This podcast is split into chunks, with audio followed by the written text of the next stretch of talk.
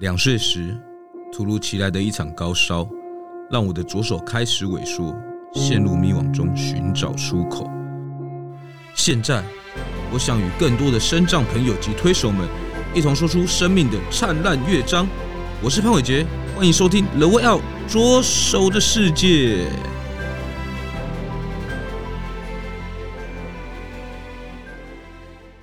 各位听众朋友们，大家好，欢迎来到《乐威要左手的世界》，我是主持人潘伟杰。今天我们邀请到的是马少，诶，他为什么叫马少？其实等下。由他来解释一下啦，他叫做郑志强马少，他你好，哎，我是干嘛不用紧马少，公安那么酷，大家好，我叫郑志强马少。你刚刚那一句话完全听不懂你在说什么 跟大家打声招呼了，阿美族语，对，就是大家好，很开心在这里见到大家，那也希望大家一切平安喜乐。哦，原来那再再一次，再一次，再一次，哎，我是干嘛不用紧马少，公安那么酷。哦，好，我我我原本是刚。刚刚想说可不可以重复一遍，但是我发现有点困难。啊、你要学爱好，爱好，爱好，爱好。OK，好，那为什么叫马少啊？其实马少这个名字在我们部落来说，只有两个人有这个名字，一个是我，一个是我舅舅。嗯，那我在我因为我也是小时候离开偏乡，然后后来呢就在一般学校读书，然后到了小学也开始在特殊学校长大。特殊学校我们是启人，嗯、对，我们知道启明、启智、启聪、启人。启明是照顾视障朋友的，启智是智能障碍的孩子，然后还有启智啊，不 启智，还有启明、启聪，启聪是耳朵的，对听障的朋友啊。我们是启人，启人专门照顾肢体障碍的孩子。嗯对，在当时的八零年代，八零年代就有这些七零八零年代，因为小儿麻痹大流行从五零年代开始流行，嗯，然后就在五零年代开始就有这些学校，然后照顾身心障碍者去在。他的呃成长过程，甚至是呃协助他在国小、国中、高中的一个成长的。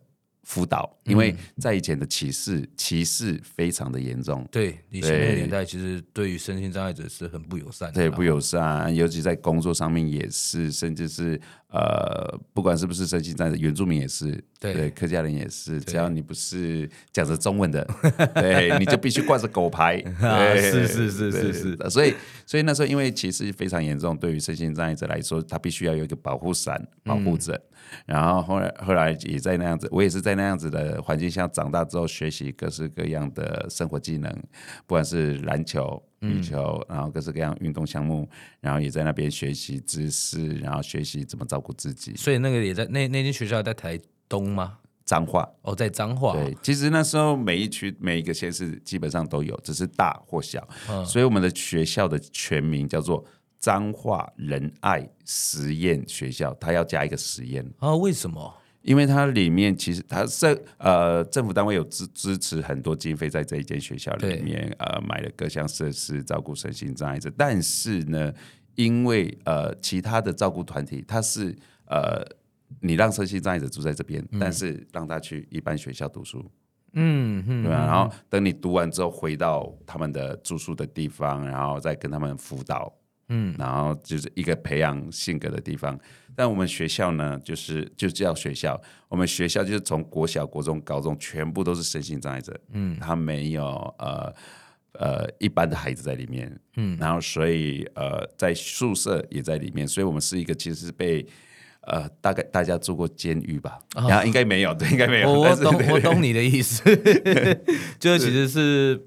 在在一个群体里面去做这件事情啦，对对对对对，所以他所以他才有实验这个意识在里面。然后当然他也是在更早以前，其实他是照顾国小国中，嗯，然后后来呢，慢慢大的演变，在十在我就读的十几年前才开始有高中，然后所以在那里，其实我们国小国中高中其实有很大的那个学长制。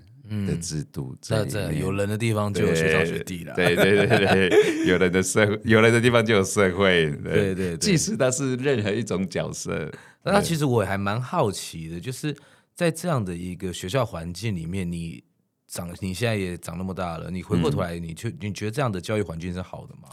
嗯，我觉得不好说，因为其实现在的环境也不错。因为、嗯、啊，这样讲好了，现在的教育环境是因为我们一直在推广生命教育，甚至是呃歧视，然后甚至现在又想要建立一些歧视法，对对，对，然后还有身障权益法，对对，都都已已经在这边慢慢逐渐成熟。但是在当时呢，嗯、我觉得那个学校也是好的，嗯，因为那时候对于身心障碍者的呃歧视，甚至是很多迷信。因为我们会常常坐上电梯啊，一个阿婆就会说：“哎呦，要求给那列变成安呢哈，一定是你顶死人，安那安那，所以你继续人家安那安那。”对，然后那时候我们就会随口就跟他讲说：“阿姨其实也还好啦，那你上辈子也不是很好，所以你现在也扫地。”对，哇之类的，哇，很像哦。对，但是所以在那时候。如果我们没有培养这样子的信心，或者面对社会的一个一个保住那个是、嗯、那个自信方对方法，但是所以我们如果投入社会的话，其实有一些孩子会感到很多自卑啊，甚至是封闭啊，或者是就毕业之后才才又不出社会。对，嗯、可是也因为有那个地方。让我们训练高到高中毕业，我们很多学弟学长都因为经历了在呃学校的学习，直接有读到很好的大学，甚至读到很好的硕学士、硕士、博士，嗯、这样子对自己的未来会更清楚。哦，那那其实也是不错了，就是可以培养出身心障碍者一些独立的能力，对，然后可以往上再更精进这样子。对对对，因为如果当时的环境，如果我是在一般的学校。国小、国中、高中学习的话，其实我自己想一想，应该也不会打篮球，嗯、也不会跳舞蹈，也看不到自己未来的可能性，甚至是也不知道什么叫做生涯规划。哦，对，所以其实我们刚刚在前面有跟志强在聊了，对，他其实以前就在打现在最夯的轮椅篮球了。对对对对，那时候我才我才。十五岁吧，国中吧，那时候我是唯一一个国中的孩子当选过台湾国家代表队。哇哦！对，因为那时候哦，全部都是社会大哥，嗯，对，你看着他们都要点头哈腰，对，就是很大，他们年纪很大，然后再就是啊，高中组的。学长们，嗯，对，可能要帮他们搬东西呀、啊，然后小小一个个子，嗯、可是那时候为什么可以选上？主要除了因为我有自己的本身的实力以外，一方面啊、呃、也是真的很认真，然后可能也长得讨喜吧，啊，长得帅一点的。在选秀的时候，选秀的时候，那时候被被我们的选训委员选上，嗯、然后而且我也是推轮椅最快的快攻手。哦，对对对，虽然我个子很小，所以他应该说轮椅篮球也是跟一般篮球一样分后卫、前锋，会这样分吗？对，我们有后卫、前锋、快攻手、中锋，我们中锋是最高最大的，多了一个快攻手，对，多了一个快，我就是对著名的快攻手，哦、因为因为我的破坏力比较强，嗯，我的破坏力不是不是就是在篮下的破坏。就是会乱撞、乱穿、乱穿，穿越之后里面的那个不是会站五角吗？对对对，直接他们就会过来防守我，外面的那个压力就会减少，然后我又冲出去，然后这一连串的那个策略，对，okay. 尤其是在呃抢篮板的时候，抢完篮板的时候，我是我可以从前面还有两个人，然后当他们看到球掉下来的时候，我已经在。对方的前面，对对对，那一种速度快，因为我抢不到篮板啊，没有用，我在篮下没有用，因为太矮了。对，OK，那轮椅篮球它的呃有什么规则是不一样的？呃，规规则是这样子的，其实每一个身心障碍者他的点数都不同，点就比如比如我们一场一场比赛要十四点，嗯，像以我个子最小，障碍最严重，然后我的点数是一两点。嗯，对，然后但是那种呃，可能只有截肢，它可能就是四点，嗯，对，加起来。就已经六点了，总分也才十四点，你两个两个四点的再站上就八点了，嗯，然后所以你要选的选手不能超过那十四点，你只可只可以低，不能高哦，越厉身体越健全的选手分点数越高，越高，所以你在场上的身体健全的选手。就不能太多，但为什么他们一定要让身体健全的选手上去？因为他们的灵活度，对啊，跟他们的技术，嗯，因为不受身体的限制，然后，然后又有又有很多很多优势在里面，又高又壮，嗯，然后像我这种选手，点数最低，嗯，我也是全国最低点数，障碍程度最低，正在打篮球的选手，嗯嗯，然后又很爱，就是有很爱乱转，所以只要我。每一场赛事四十分钟，我起码要在里面三十五分钟。哦，对，体力最好了，体力最好，然后点数最低，然后又有在里面又有那种呃功能性。OK，对，那篮筐一样高，篮筐篮筐一样高，三分线一样远，篮下三秒，还有走步运球，全部全部都一模一样。哇哦，对，所以你可能你尤其是后卫，后卫，嗯，带球后卫，嗯，对他可能还带着球闪人过人，然后又接球控场，嗯，我尝试过不行，我还是乖乖干当我的快攻手。对，可以啊，当快攻手已经很很不错了，对对对。那你篮球这样打多久？篮球从我的国小开始就开始训练，然后一直到了我国中三年级的时候，呃，选上国手，到了三高三的时候就终止了，就高三毕业之后就没有继续打了，因为重点是是有一天，本来其实每一届的亚运我都有机会参加，嗯，因为我是我是被老师求着继续打篮球，不选训委员，嗯，因为点数太低了，是很重要的一个角色，而且。很难的，我是经过国际认证的一个呃分级点数，嗯，然后所以他就很希望我可以去打，然后弥补队上的一些一些的呃策略上的运用，嗯，因为很好用，嗯，然后但是我在十二十岁准备要去亚运的时候，在我十九岁发生了一件事情，我就那一天我就骑着摩托车，骑着骑着骑着，突然间胸口就有一个阵痛，越来越痛，越来越痛。哇，那时候痛到昏倒，醒来之后我人已经在医院了。然后那时候，那时候我就问医生，那时候我就看着医生，我那时候我看着自己贴满就就好几个管子，然后胸口这边被就会划开一个大洞，洞口里面被插进去一根管子，他就这样到地板上，地板上就有一个桶子，嗯，都是我的血，嗯，对。那时候我就问医生，我全身动弹不得，我说医生怎么可以那么痛？发生什么事？而且你们他们都已经帮我开完刀了。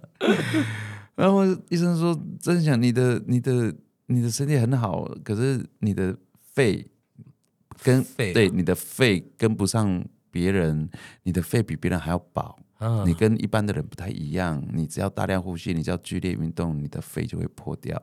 哇哇！那时候我崩溃啊！我我本来就要在十再只差一年，我就要去当国手了，啊、所以我要代表国家出国比赛。啊啊啊”那时候医生跟我讲说，你不能打篮球，那时候必须放弃这些运动。其实对我来讲是一个非常大的痛苦吧？对啊，我必须放弃这些梦想，因为我一直很坚持。然后那时候一直一直想说，哎，以后可以变这样，以后可以变怎样？那时候我只是想要让自己变得更好。我以为打篮球就会变得更好，结果没办法。那时候他说，我说医生，我可以再回篮球场上吗？他说可以。然后当然我我这其实我真的有在。有再一次回去，我也在二零零八年再一次当选国手，可是我已经不再是嗯那个五虎将里面之一那个，嗯、因为一方面我还还担心自己的身体，对，一方面又怕进医院，一方面又就觉得如果有一件一件事情我很想做，但是我却不能做到很尽兴的时候，嗯，我宁愿放弃它，嗯，嗯对，因为那时候我没有办法用尽全力，我就觉得我在这边干什么，哦、我就觉得那种遗憾跟。跟想要把握住的那种东西一直在纠结，嗯，但是脑海中医生一直讲说，你不能这样，你不能这样。本节目由翻转影像及辉洪开发制作播出。所以后来就转换跑道。后来我是在四十啊三十八岁的时候来到台北。哦，那空窗空窗期很久呢？其实也还好。其实我中间已经有很，不管是舞蹈，然后不管是我尝试不同的球，不管是滚球，或者是各式各样的运动，其实我都一直在尝试。然后像在二零一零年的时候，我就拿过羽球。那时候我们才刚推羽球，嗯，台湾才在推羽球，然后没有羽球队，也没有羽球比赛。然后后来，呃，从我们的协会开始，我们就办了第一届的羽球比赛，然后再开始慢慢推。后来，呃，才有国手选拔。嗯、我那时候，我记得我在办羽球比赛的时候，那时候真的没有多少人，然后我就拿了第一名。嗯、然后到了呃二零二一年才开始有羽球比赛之后呢，参加羽球比赛，二零二四年，然后参加全运会，然后才拿到那个呃呃，不是二零二四吗？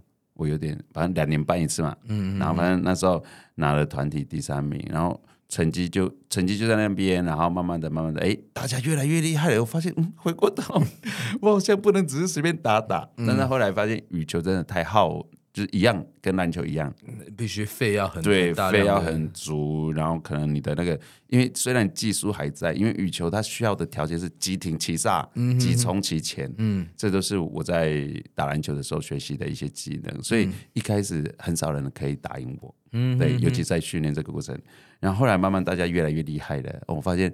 我好像要更厉害，我才有办法赢他们哦。那算了，嗯、没关系。对，后来才又又又停停掉那个羽球这个项目，因为我我说嘛，只要如果没有办法，我让我用尽全力的话，我情愿不要。对，就不要持续下去。哦、对对对。然后后来在呃二零二零二零年才开始发现，哎，有射箭这项运动。嗯，那时候国内的射箭。射箭选手，我们我不知道国内射箭选手有多少，但是有这项运动，那新北市也没有队伍。然后后来呢，我们就开始广邀全国的选手，然后一然后办了一场比赛，然后慢慢的收集名单，然后发现哎，人口真的很少，只有十几二十个选手。然后每次出国的选手呢，呃，都是那几位。然后后来还有那个最厉害的，现在已经快六十岁了。哇哦！但是还没有人可以打赢他哦。但是射箭要求的应该年龄越或我不知道了，是不是年龄越大，然后他的经验跟什么的，是不是更丰富？对，他会累积的，其实他会累积的。然后，但是年轻人的，因为可是社会人士，然后我们出了学校，如果我们出了学校之后到一般社会，其实我们也很少。的时间做训练，嗯，很少时间做练习，然后但是你又要在最短，你又要在那时间之内让自己变得更厉害的时候，你必须投入大量的时间、大量的金钱，可能是可能你就是没办法工作，或者你必须只能兼差，嗯，对。然后后来我那时候第一次去选拔台北市代表队的时候，我前面一个奥运国手，后面一个亚运国手，那重点你你有没有打败他们？对，后来我用第二名的成绩入选了台湾台北市的代表队。你赢哪一个？我赢了那个亚运选手。可是可是那其实射箭的运幸运度其实蛮高的，因为你要你要风啊，你要抗风，你要抗雨呀，还有当下的环境啊。然后，但是我觉得我是幸运，不小心用几分之差。对，赢了第二名，其实他也录了啦，只是他用第三名。OK OK OK，，大家实力都差不多。对，然后后来我真正到二零二零年才是国手选拔，甚至是全运会，就在去年，去年就是全运会国手选拔。然后呢，后来我就去参加，那时候我们拿到台北市拿到的团结银。对，我们是代表台北市，然后我也在那时候的比赛拿到了呃全国排名第三名的成绩，OK，也在那时候入选了捷克世界巡回赛的射箭比赛，哦，对，也在七月，然后很可惜就没有办法去参加，当然是因为呃帕总那边的一些疏失，然后一些问题，然后再最重要的是那一天七月本来是七月十四号要出国，然后呃帕总在六月底的时候。跟我讲说你没有国际分级证，那时候我很伤心，然后我就想说，我就我七月一号想说，哎，我还控制一下自己的情绪，去去买一个好吃的东西，结果我就去了。那时候凌晨回来的时候，我去过斑马线，过然后红灯停，绿灯行，我绿灯我就过了，突然就一台车往我前面冲过来，我心里想说，你没看到我吗？嘣的一声，我人又在急诊室了。真的假的？真的，我整个十字韧带断掉，哇，我超崩溃。我那时候，那时候在。在没有选上国手之前，啊，选上国手之后，然后他们跟我讲说，你不能去了，因为你没有国手证。然后因为他们跟我道歉，我发生做了很多一系列的事情。嗯，然后后来我想说，算了算了，我我们就用成绩，嗯、即使他们再怎么黑箱，或者是再怎么疏失，我也要我也要把目标放更远一点，对对对，因为当下你已经没有办法逆转了，对，你只能做更好的。方向去处理或者是什么？那时候我就想说，好吧，今年的你们没有让我去没关系，那我明年亚运吧，就是今年，今年亚运吧，严谨吧，一定有我的一席之地。只要我更努力，够努力，我只差那个第二名几分而已。没想到一场车祸让你又休息了，我整个就崩溃。我心里那时候在想，我到底还要不要做这件事情？为什么会让我经历那么多？问题跟坎坷，我只是想好好的射箭，就像打篮球一样，我只是想要好好的打。教练，我想打篮球。对，我就只是想这样而已。因为那时候我真的用很短的时间去让自己训练，我花很多的呃时间去培训自己，然后让自己在工作调整自己的工作，调整自己的生活方式，嗯、就只是想要做到最好。嗯，然后没想到发生了意外之后，我整个半年，我到今年二月才有办法把弓拿起来。哦，一把弓四五公斤，我才四五公斤，嗯、我整个人就几公斤了，我才一那时候我连洗头都没办法洗。那么严重？对，就是手根本就抬不起来，抬不过肩呐、啊。嗯，然后后来从一月开始，我开始越来做一些负重的，嗯，负负健。对，一开始连负肩负重都不行。嗯，对。然后后来到了二月，终于可以好好的拿起弓，那时候手还在抖。嗯，然后我告诉自己没关系，真的想你要继续射，只要死不了。就往死里干，所以那时候那时候我就拿起弓就开始训练，然后可是四月就已经国手选拔，嗯，根本就没时间，来不及，不管是你的附件，不管你的训练什么之类的。不过亚运是两年后还有机会了，两年后，对对，两年后还有机会。不过，不过就是尽量尽力努力，对努力，然后所以以后以后要穿亮一点的衣服。哎，因为这样还不会 这个红被人家撞到。真的，那个走，我以后推论都带头灯好了。对对对对对，气死！然后后来就就一一路到现在这一次的押金，到准一接下来就是准备那个准备那个这一次的帕奥，对帕奥的选拔就在那个今年的一月，今年的一月，今年的那明年的一月，明年的一月，对的。我们教练就跟我讲说：“真的想你这次应该就要好好准备，重点是你要好好保护你自己，晚上不要出去买宵夜，晚上要带头灯，对 对，晚上要带头灯。”然后说：“好吧，我尽力，我就是很多事情我一直在。”在去努力让自己变得更好。那你其实你现在也是在从事像是身心障碍的这种运动推广总会里面的当秘书长嘛？对对，其实我的工作还蛮多的。我一方面是原住民族广播电台的主持人，在保留我们的、哦、呃，既努力让我们的文化、故事，甚至是我们的声音，甚至是任何任何一些传说可以。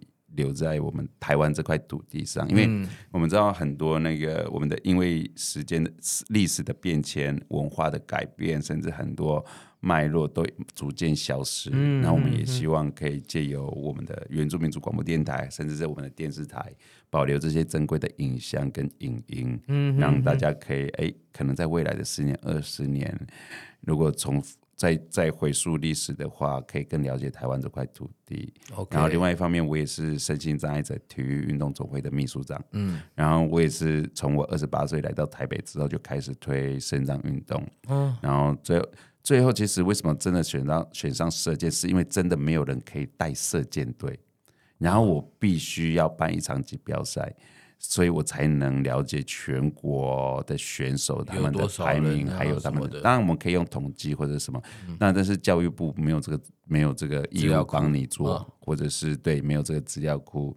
然后，但是我们就是想做一些更多人呃没有人可以做，或者是做一些人家不想做。但问题是我们连射箭队长什么样子都不知道，所以我只能跳下来自己训练，自己来了解了。对，然后跳下来之后，为了呃让那个名成绩，因为我们自己办的嘛，成绩也不能太烂嘛。嗯嗯。对，所以我只能卯足卯足劲，然后让自己的水准越来越越好。嗯。然后也因为都是阴错阳差啊，也是因为生活推了我们一把，啊、对，我们才有现在的成绩。殊不知就是像现在这个样子。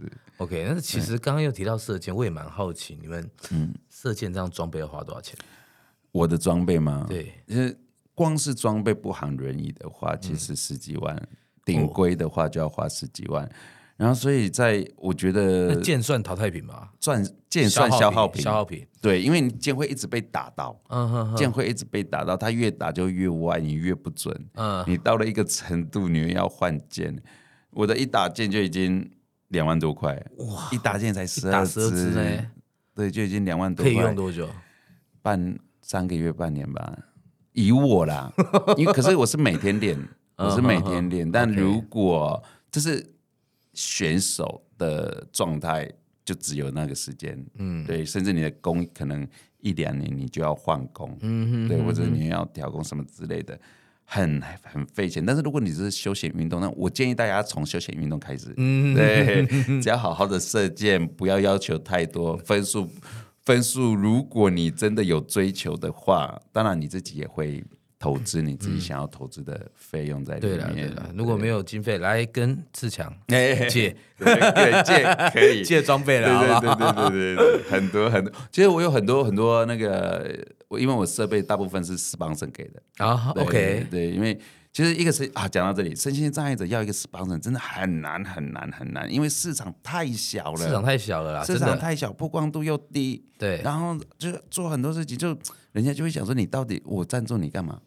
对啊，对他有什么好处？对，对他有什么好处？但是赞助我呢，好处可多了，嗯、因为我会参加非身障比赛哦，就是一像我们前几天才参加总统杯，OK，所以全国全国一千多个选手都参加。这一场比赛，嗯，对，在理事长杯，嗯，去呃，这一次的总统杯是我成历届成绩打最好的。毕竟嘛，射箭其实它是必须要有呃练习时间的堆叠，对对对，然后你的技术会越来越成熟，找到你的呃比比赛中你可能会发生的失误、缺点，甚至在训练过程中你必须怎么调整、调工、嗯嗯、这些过程。所以一直到今年的总统杯，嗯，我一路打到六十四强，这是我最。最骄傲的一件事情，然后你进了六十四强就算了，我直接打到这一届的第一名，跟全国排名第一名的陈介伦。嗯，哦，那时候我在比的时候，我真的是太紧张了，因为他就是全国，我全国知道他就是第一名的选手，只要是出国比赛一定有他。嗯，然后呢，但是后来呢，打完比赛虽然我输了，对，我仅仅只差了六分，然后但是。后来我也也很开心，因为我可以跟他合照，有一种找到找到明星的感觉。我今天写一封给你五十二即将卖五十三的一封信，你会写什么一封信？五十三的一封信啊，我应该会告诉自己用力活着，不不想留遗憾就用尽全力。OK，对，不想留遗憾就用尽全力。我们会发生很多遗憾的事情，常常是因为我们在呃。行走的过程当中，就选择转弯，嗯、因为转弯才是最舒服，或者是留在舒适圈，对，最快的方式，甚至是留在舒适圈。你会何必？你一定要这样子做？嗯、一开始会有人骂你，或者是会有人念你，会有人阻止你，或者是会有人告诉你说这一条路不行。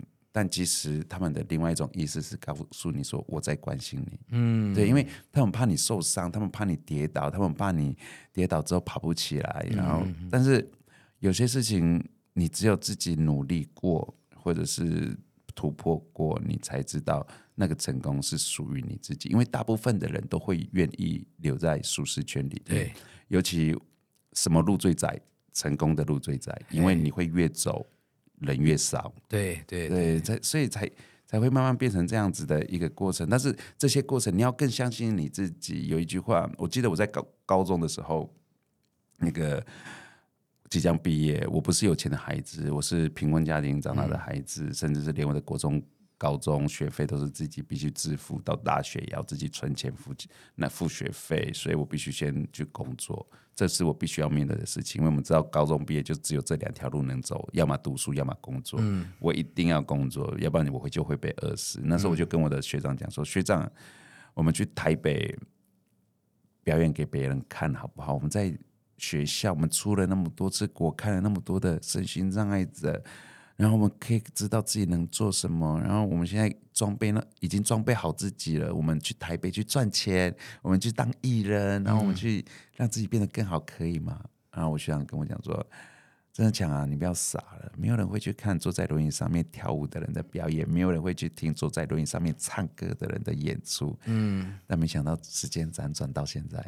很多，其实越来越多这种表演跟演出。对呀、啊，所以就算全世界的人不相信你，你也要相信你自己。自己 okay, 那节目尾声最重要就是要搜寻订阅并分享，然后开启小铃铛，搜寻我们的 The Way Out 左手的世界。OK，今天谢谢李郑志强，拜拜。